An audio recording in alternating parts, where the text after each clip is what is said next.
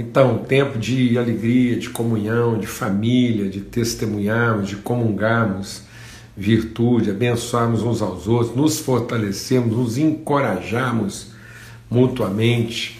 Amém? Graças a Deus, um tempo mesmo né, da gente poder viver em família e, e nos tocarmos espiritualmente, tá bom? O tempo da gente realmente, nesse esforço espiritual, nos aproximarmos.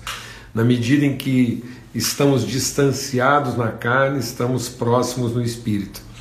É isso mesmo, a palavra de Deus diz que enquanto o nosso homem exterior, a nossa carne se desfaz, se corrompe, se enfraquece, o nosso homem interior se renova. E a nossa oração tem sido para que sejamos todos fortalecidos pelo Espírito Santo de Deus no nosso homem interior. Amém? Mais uma semana aí de bênção, de reflexão, de desafio. Meu Deus, uma semana mesmo aí que o texto né, compartilhado aqui confronta muita coisa na nossa vida, paradigmas, maneiras assim de pensamento que muitas vezes tem afastado as pessoas em lugar de aproximá-las. Né? Então nós temos buscado de Deus esse discernimento. A palavra de Deus diz que a graça nos ensina, nos educa a viver no presente século. Então a graça não é para garantir uma entrada nos céus futura.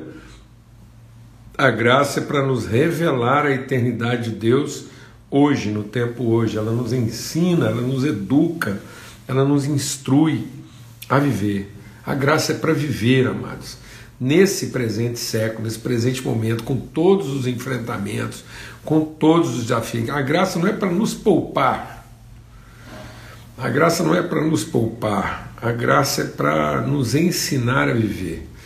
Patrícia, é isso mesmo, temos passado por grandes e, e tremendos desafios, muitas lutas, né? quantos enfrentamentos a gente é, viveu e vive em família, mas, minha irmã, seja fortalecida no espírito né, é o Senhor que nos diz: Eu é que sei os pensamentos que eu tenho a respeito de vocês, pensamentos de paz e não de mal, para vos dar futuro e esperança. Tem um salmo, já que a Patrícia falou aí do sofrimento que ela está passando e a gente quer orar por isso, tem um salmo que, que sempre foi um salmo assim, aqui em casa de, de meditação constante, uma palavra mesmo para materializar a virtude da nossa vida, em momentos cruciais, né, momentos de, de muita dor mesmo, momentos em que as dúvidas crescem e a gente tem que enfrentar todas elas com convicção, com fé e certeza. É o Salmo 138. E no Salmo 138 diz que ainda que a gente atravesse por angústia, né, por sofrimento, a gente confia, a gente depende da fidelidade de Deus. E aí no Salmo 138 ele diz: E tudo aquilo que nos diz respeito, Deus irá concluir de maneira satisfatória. Em outra versão diz: Ele levará a bom termo tudo o que nos diz respeito. Não é alguma coisa em todas as coisas, em todas as coisas, somos mais do que vencedores. Em nada, nem vida, nem morte, nem tribulação, nem passado, nem presente, nem futuro, nada, nenhuma criatura ou coisa alguma vai nos separar, porque nada disso separa o amor de Deus de nós. Então, nada disso, nada, nada do que aconteceu conosco é, levou Deus a rever a sua aliança conosco. Pelo contrário, ele só fez renovar essa aliança e o seu pacto de fidelidade. Então, assim como nada disso separou Deus e o seu amor de nós, também nada disso nos separará do amor de Deus. Amém?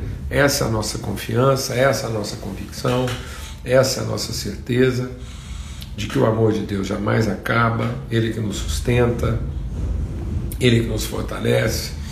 E é o que eu tenho compartilhado sempre e quero deixar esse testemunho aqui no meio de tantos desafios. Nós somos como ouro purificados pelo fogo.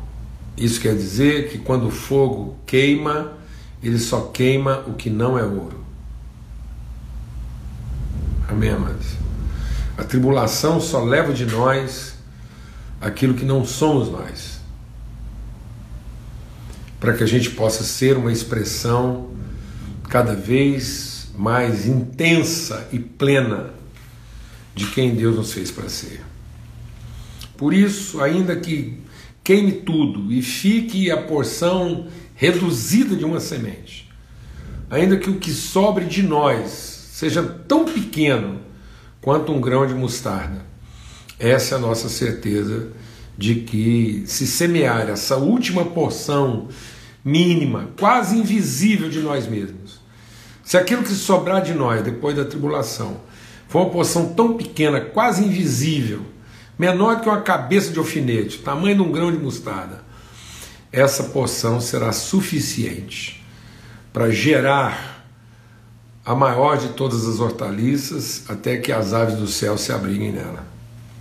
Amém? Graças a Deus. Em nome de Cristo Jesus, o Senhor. Aleluia. Vamos orar. Amém? Vamos colocar nosso coração em Deus. Amém. Pai, muito obrigado pela tua fidelidade o Senhor não nos desampara. É o Senhor quem garante, Senhor, é a tua misericórdia, tua fidelidade quem garante, ó Deus, de nós a porção mínima, resistente, permanente e duradoura. É a misericórdia do Senhor que não permite que a gente seja consumido, destruído. Mas o Senhor faz garantir aquela porção semente, aquela porção sêmen, que, ó Deus, uma vez colocada na terra, vai, vai gerar, vai germinar e vai produzir testemunho de vida, consolo e favor. Em nome de Cristo Jesus, os teus planos a respeito de nós são planos de paz e não de mal. Em nome de Cristo Jesus, Senhor, que a paz bendita do nosso Senhor Jesus Cristo, a paz da reconciliação realizada por Cristo na cruz, a paz do sangue derramado, a paz do, pe do pecado perdoado, a paz da reconciliação e da comunhão no teu espírito, seja sobre todos hoje, em todo tempo, em toda condição, em todo lugar. Para que com essa paz, essa paz e essa paz que vem do céu, gere em nós boa disposição, bom ânimo para que nós possamos enfrentar e ocupar, Senhor, a terra que o Senhor nos prometeu por herança. Senhor, o Senhor vai dar a saúde, o recurso e o poder necessário para que a gente possa cumprir o seu desígnio. Então nós descansamos na tua paz e renovamos o nosso compromisso contigo, Pai, no nome de Cristo Jesus. Amém e amém. Graças a Deus. Aleluia. Amém. E é isso, né? Então esse texto, inclusive, ajuda a gente aqui. Nós estamos meditando desde segunda-feira a respeito de Atos 10, mais um episódio aí, né? É, a gente meditou lá, tem meditado sobre tantos acontecimentos, sempre buscando discernimento prático, aplicado para a nossa vida, no nosso dia a dia, no nosso enfrentamento, na nossa rotina aí diária homens e mulheres, trabalhadores, né, como família, como povo, ministério, em todas as áreas. E aí vem esse episódio do Cornélio, né, esse encontro né, de Pedro com Cornélio, ele, ele, ele nos levou né, a, a lembrar também do encontro de Abraão com Melquisedeque. Né? Só que o Pedro, ao contrário do Abraão, ofereceu muita resistência inicial, como a gente vai ver aqui. E o Abraão, que é o pai da fé, que é aquele homem que nos inspira a fé, ele prontamente discerniu, ele percebeu em Melquisedeque aquilo que Deus já realizava. Né? Então, às vezes, a gente não é capaz de identificar aquilo que vem antes de nós. É isso que, é isso que confundiu a nossa mente. É isso que o diabo, o diabo nos tirou a noção de princípio, né? aquilo que vem antes. sou alfa. Então a gente tem a tendência de imaginar que as coisas começam em nós, é o nosso esforço, o nosso empenho, e Deus vem depois reconhecendo tudo isso. Né? Então por isso que o texto aqui começa com aquilo que Deus já estava fazendo. E nós entramos na missão de Deus. Então há um compromisso de Deus com o Cornélio, há um compromisso de Deus com cada ser humano, cada homem e mulher. Deus tem um compromisso, uma palavra, uma palavra que levou Cristo a derramar o seu sangue em favor de todos, o Espírito Santo ser derramado sobre todos. Não nos compete fazer juízo. Não cabe a mim, a você fazer juízo quem é que vai converter, quem não vai, quem, quem é, é, realmente é, vai entrar. E não é, esse não é o nosso papel. Nosso papel não é esse. Nosso papel é, é manifestar a justiça, é exercer misericórdia, é dar é ser testemunha. Né? Então nós não temos que ficar preocupados em criar critérios de avaliação ou de definição. Nós temos que, que gerar meios, formas de edificação, de testemunho, de fortalecimento. Amém? Porque isso é antes, é, é a misericórdia de Deus sobre toda a carne, sobre e Deus amou o mundo de tal maneira que deu o seu filho unigênito. Amém? Então, essa entrega incondicional de Deus. E aí, o Cornélio está lá, como um desses tantos. Né? E Deus começou uma obra, garantiu. Então, o que, que mostra aquela busca, ainda que é, intuitiva. O Cornélio estava trabalhando no, no limite da sua intuição, na sua busca de Deus. E Deus, correspondendo a isso, mandou um anjo lá para falar com ele, para dizer: Ó, oh, Cornélio, sua, né, sua súplica, seu clamor foi ouvido, agora você vai lá conversar com Pedro. Então, isso revela o que? Isso revela a misericórdia de Deus, a fidelidade de Deus, Deus cumprindo a sua palavra, sustentando a sua palavra em favor do homem, de amor ao homem. Mas né, é, o Cornélio está no limite da sua intuição. Então, quando o homem está buscando o divino, ele está no limite da intuição daquilo que Deus mesmo garantiu, que Deus escreveu a eternidade no coração do homem. Essa, essa busca vai vai haver, né? vai acontecer. Mas essa não é a vontade plena de Deus. A vontade de Deus é fazer uma família, formar né, filhos, é gerar filhos, novo nascimento, uma nova natureza. Por isso, então, Deus vai lá e conduz o Cornélio até um filho dele, né, e, pede então que esse filho venha. Deus enviou, né, Deus está enviando os seus filhos. Então, não é uma realidade cultica em que nós temos que trazer as pessoas à nossa, nossa liturgia. Então, o grande desafio do Evangelho não é trazer as pessoas à nossa liturgia, não é essa proposta de um ajuntamento solene. Né? O envio de Jesus foi vá a cada cidade, e entrando em cada cidade, não acha um terreno para alugar um prédio, não. Entrando em cada cidade, encontra uma pessoa, contra uma família, peça discernimento de Deus, sensibilidade de Deus, para encontrar alguém e entrar na casa dele, sentar na mesa dele, comungar com ele. Então, essa é a missão de Deus. A missão de Deus é formar uma família, esse é o propósito eterno de Deus, através do seu espírito, do seu sacrifício do filho unigênito, primogênito, ele formar uma família de muitos irmãos. Essa é a missão. Então, nós entramos, nós somos incluídos na missão de Deus. Então Deus não nos deu uma missão, não é a nossa missão. Deus não, Deus não está nos ajudando na nossa missão. Deus nos chamou para participar da missão dele. Então, assim como o Filho foi enviado, então quem enviou? Quem enviou? Foi Deus que enviou? Não foi. Jesus não foi. Deus me enviou, não. Assim como o Pai me enviou, eu envio vocês. Então, esse como de Deus é um pai enviando seu filho né? Não é simplesmente um mensageiro, um servo, um tarefeiro, não. É um filho. Por isso que nós somos testemunhas de quem Deus é. Nós não estamos aqui para dar testemunho do que Deus faz. Nós até damos testemunho. Todos nós damos testemunho. Quando eu dou testemunho do que Deus faz, eu Fico bem perto de um passarinho, de um lírio, de uma orquídea, de uma nuvem, de uma estrela.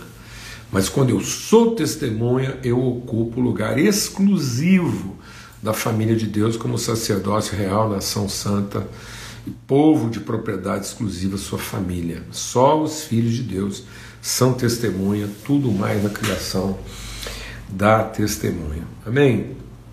E aí, finalmente, esse encontro, né, essa, é, aí o, a, a, palavra que nós compartilhamos aqui é não chame de, não vamos chamar de impuro que Deus já purificou. Então, não presta atenção no processo, né? Aqueles a quem Deus conheceu, chamou, se chamou, purificou, os purificou, glorificou. Então, é, é, há, uma, há, uma, obra de favor realizada, mas ela não está completa até que a pessoa seja inserida na comunhão. Então, o arrependimento, quando diz lá arrepender e sejam batizados, é o arrependimento da solidão, é o arrependimento da individualidade, é o arrependimento do direito, da prerrogativa. Então, o arrependimento não é para produzir o perdão, o perdão de Deus é para produzir o arrependimento. Então agora Pedro vai contar uma história de perdão para produzir arrependimento no coração de Cornélio, para que Cornélio então se liberte da sua iniquidade. Então, dos pecados nós já fomos perdoados. Agora, o batismo na comunhão, por que, que é o batismo na comunhão? Batizar para ser salvo, porque eu vou ser batizado no corpo, na comunhão. E sendo batizado na comunhão, eu vou ter que tratar o quê? A minha iniquidade, que é o que continuava, fazia com que eu continuasse pecando. Então, quem continua pecando é porque não entendeu o corpo. Quem continua vivendo em pecado é porque ele não conheceu a Deus, ele mente, porque ele não reconhece, ele não é que quem continua pecando reconhece a divindade. O diabo é o Satanás, é o anticristo, o diabo é o, é, é, é o coisa ruim, é o pé redondo, é o cramunhão, e no entanto ele reconhece a divindade. Ele reconhece a divindade. O que, que ele não conhece? Ele não conhece a comunhão. Né? Então ele não conhece a equidade. Então o batismo é para que eu deixe a iniquidade do direito e me renda ao amor de Deus, me submeto ao amor de Deus para ser instrumento, testemunha da equidade, da justiça. Por isso que todo filho de Deus é pacificador. Então todo filho de Deus ele não levanta a parede, ele não levanta o muro, ele quebra o muro, ele ultrapassa o muro. Então nós não vamos levantar de novo aquilo que Deus já derrubou, não vamos chamar de impuro, que Deus já purificou. Estando purificado, agora ele tem que ser glorificado, ele tem que ter luz, conhecimento, transformação do entendimento, nascer de novo. Ele precisa entender o que é a vontade eterna de Deus de fazer um filho seu. Quando a gente entende isso, nós somos as pessoas que a, a, os homens estão procurando. Então, uma criação está procurando esse tipo de gente gente madura, bem resolvida, que, que sabe ir até onde as pessoas estão para ensiná-las sem hesitação, sem medo. Então, sem medo, o perfeito amor lança fora o medo, então, sem hesitar, para ir até onde as pessoas estão. Amém? Graças a Deus. Ó, deu um sinalzinho aqui que toda hora me preocupa quando eu vejo esse sinal aqui. Mas enfim, a gente vai concluindo. E aí, a gente foi vendo esse texto aí, graças a Deus, então, e aí nós vimos ontem né, que Deus não faz a acepção de pessoas, Deus não, não trata as pessoas de maneira distinta, não existe um privilegiado mais do que o outro. Então, ele, para Deus não há acepção de pessoas, ele não trata ninguém com parcialidade.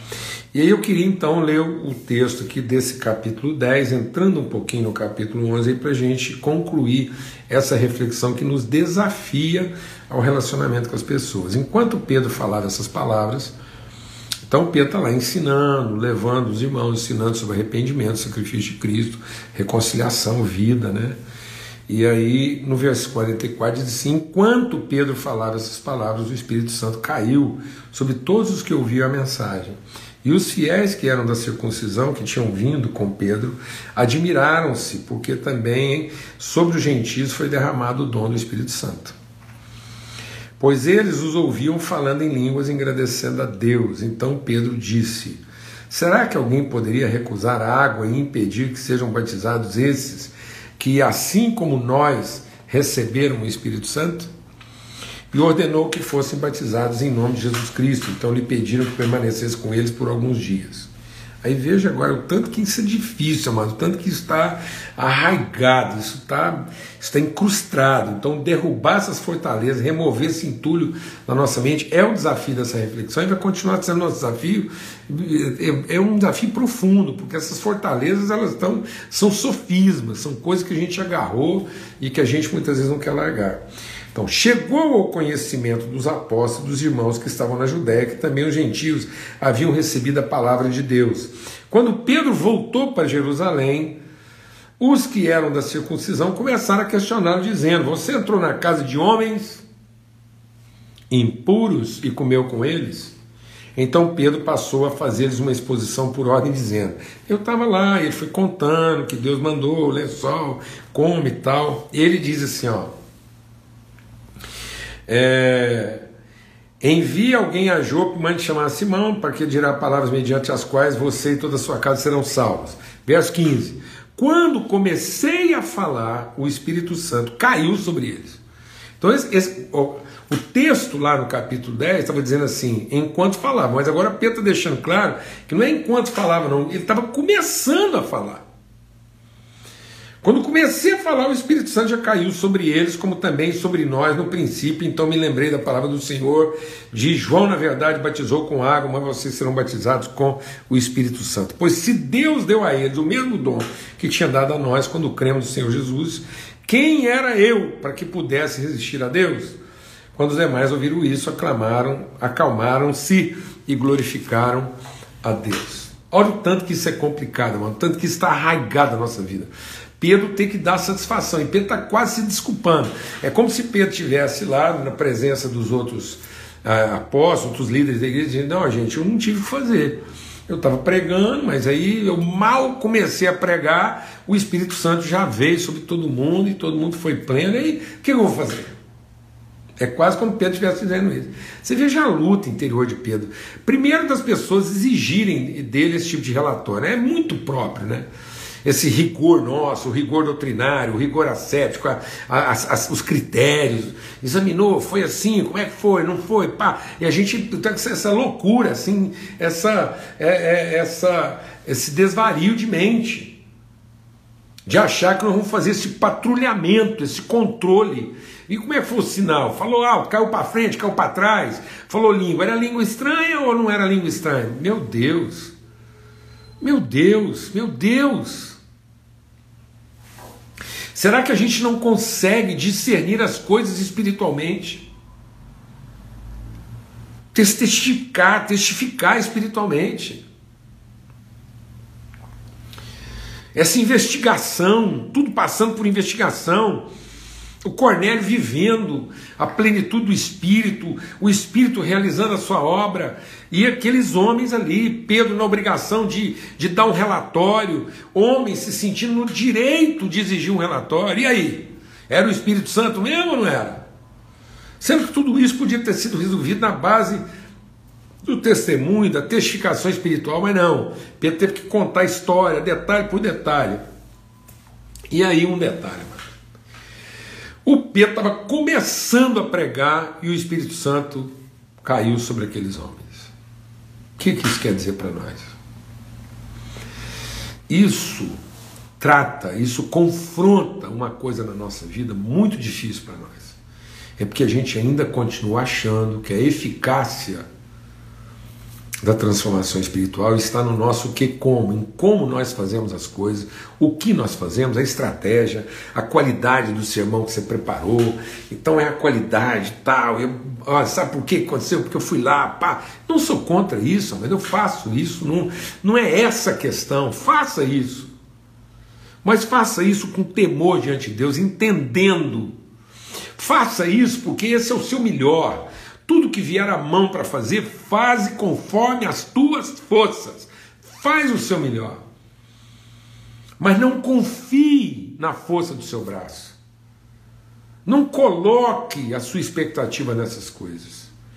Porque o que Deus está mostrando aqui, amados, é que não é o que nós fazemos, é quem nós representamos. Não adianta você ter toda a eficácia, toda né, a eficiência, todo o zelo, a capacidade, a competência. Você foi lá e, e, e aprendeu, treinou. Não adianta tudo isso se você não representa uma relação. Se você mesmo não tem essa convicção de filho, essa certeza de família. Então o que está transformando a vida do Cornélio?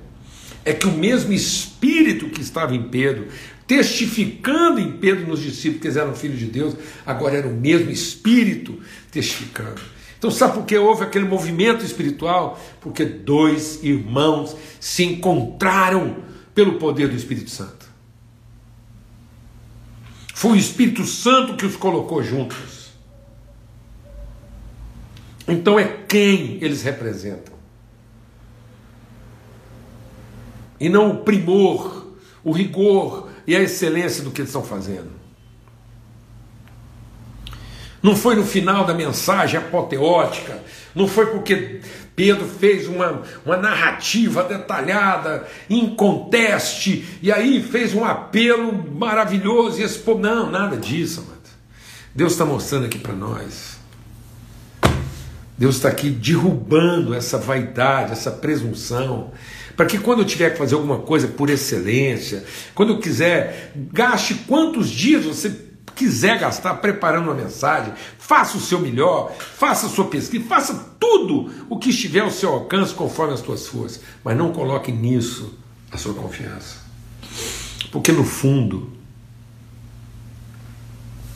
não será o que você fez, será quem você representa. Será a sua atitude, sua postura tua fé. Então sabe, sabe o que que proporcionou esse avivamento, essa transformação? Porque apesar de todas as suas crises, apesar de todas as suas dúvidas, apesar de todas as suas emoções, contrárias. O Pedro obedeceu, foi lá, sem hesitar, se apresentou.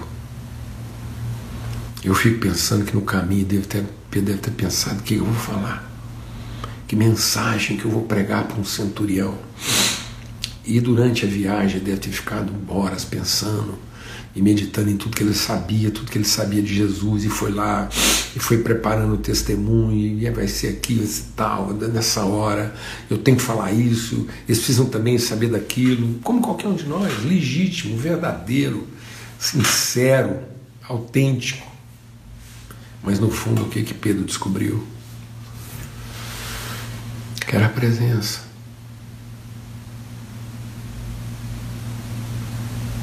Era a promessa. Era a vontade de Deus para aquelas pessoas. De modo que não se fie nas suas certezas e nem se desanime com as suas dúvidas, mas seja submisso as suas convicções. Submeta-se à orientação do Espírito Santo. Mesmo que você esteja carregado de dúvidas, mesmo que você emocionalmente esteja tremendo por dentro, igual uma gelatina. Pedro sabia da gravidade daquele problema escolheu as palavras, até para entrar dentro da casa ele escolheu as palavras. Depois entregou uma mensagem objetiva, mas no fundo é porque ele foi em direção ao irmão. Ele se apresentou. Ele se apresentou. E ele obedeceu. E antes mesmo que ele pudesse concluir o trabalho dele, não como prêmio de uma obra bem feita, mas como testemunho de uma fé e de uma convicção. O Espírito veio sobre aquela gente e eles viram uma vez mais a glória de Deus sendo manifesta. Quantas vezes? Quantas vezes eu quis ter mais certeza de algumas coisas e não tive? Quantas vezes eu não queria ter as dúvidas que eu tinha? Só me restou obedecer. Atravessar a zona sombria dos meus temores e me apresentar como oferta em favor dos meus irmãos. E antes mesmo que eu pudesse concluir o meu bem feito ou o meu mal feito, Deus sempre manifestou a fidelidade da sua promessa, da sua palavra empenhada com seus filhos. Quantas vezes eu imaginei que o meu bem feito faria diferença? Quantas vezes eu sofri pensando que o meu mal feito poderia pôr tudo a perder? E cada dia mais eu vou aprendendo Eu nunca sei se vai ser no começo, se vai ser no meio ou se vai ser no fim. Mas eu tenho certeza que o Espírito Santo de Deus se manifestará. Amém? Porque é quem nós somos, para muito além do que nós podemos fazer. Forte abraço, alegria, consolo, esperança, fé, renovo na vida de todos. Até domingo, se Deus quiser, começando mais uma semana. Uma semana de primeira não começa na segunda, então até domingo. Até domingo a gente se encontra para começo de mais uma semana. Amanhã, quem puder participar aí, mais uma conferência de Jesuscope e liderando como Jesus, a gente vai ter o privilégio de participar lá, então uma grande honra, uma grande alegria. Hoje foi um hoje foi maravilhoso participar lá do primeiro fórum da pessoa idosa. Um forte abraço para Monize, mulher de Deus, Márcio, a casa deles, que Deus tem usado de maneira poderosa para trazer cada vez mais luz sobre essa questão. Muita alegria mesmo. Que o Senhor guarde o coração de todos, que Ele faça resplandecer o seu rosto sobre todos e nos dê paz sempre. Amém? Forte abraço. Até mais, se Deus quiser.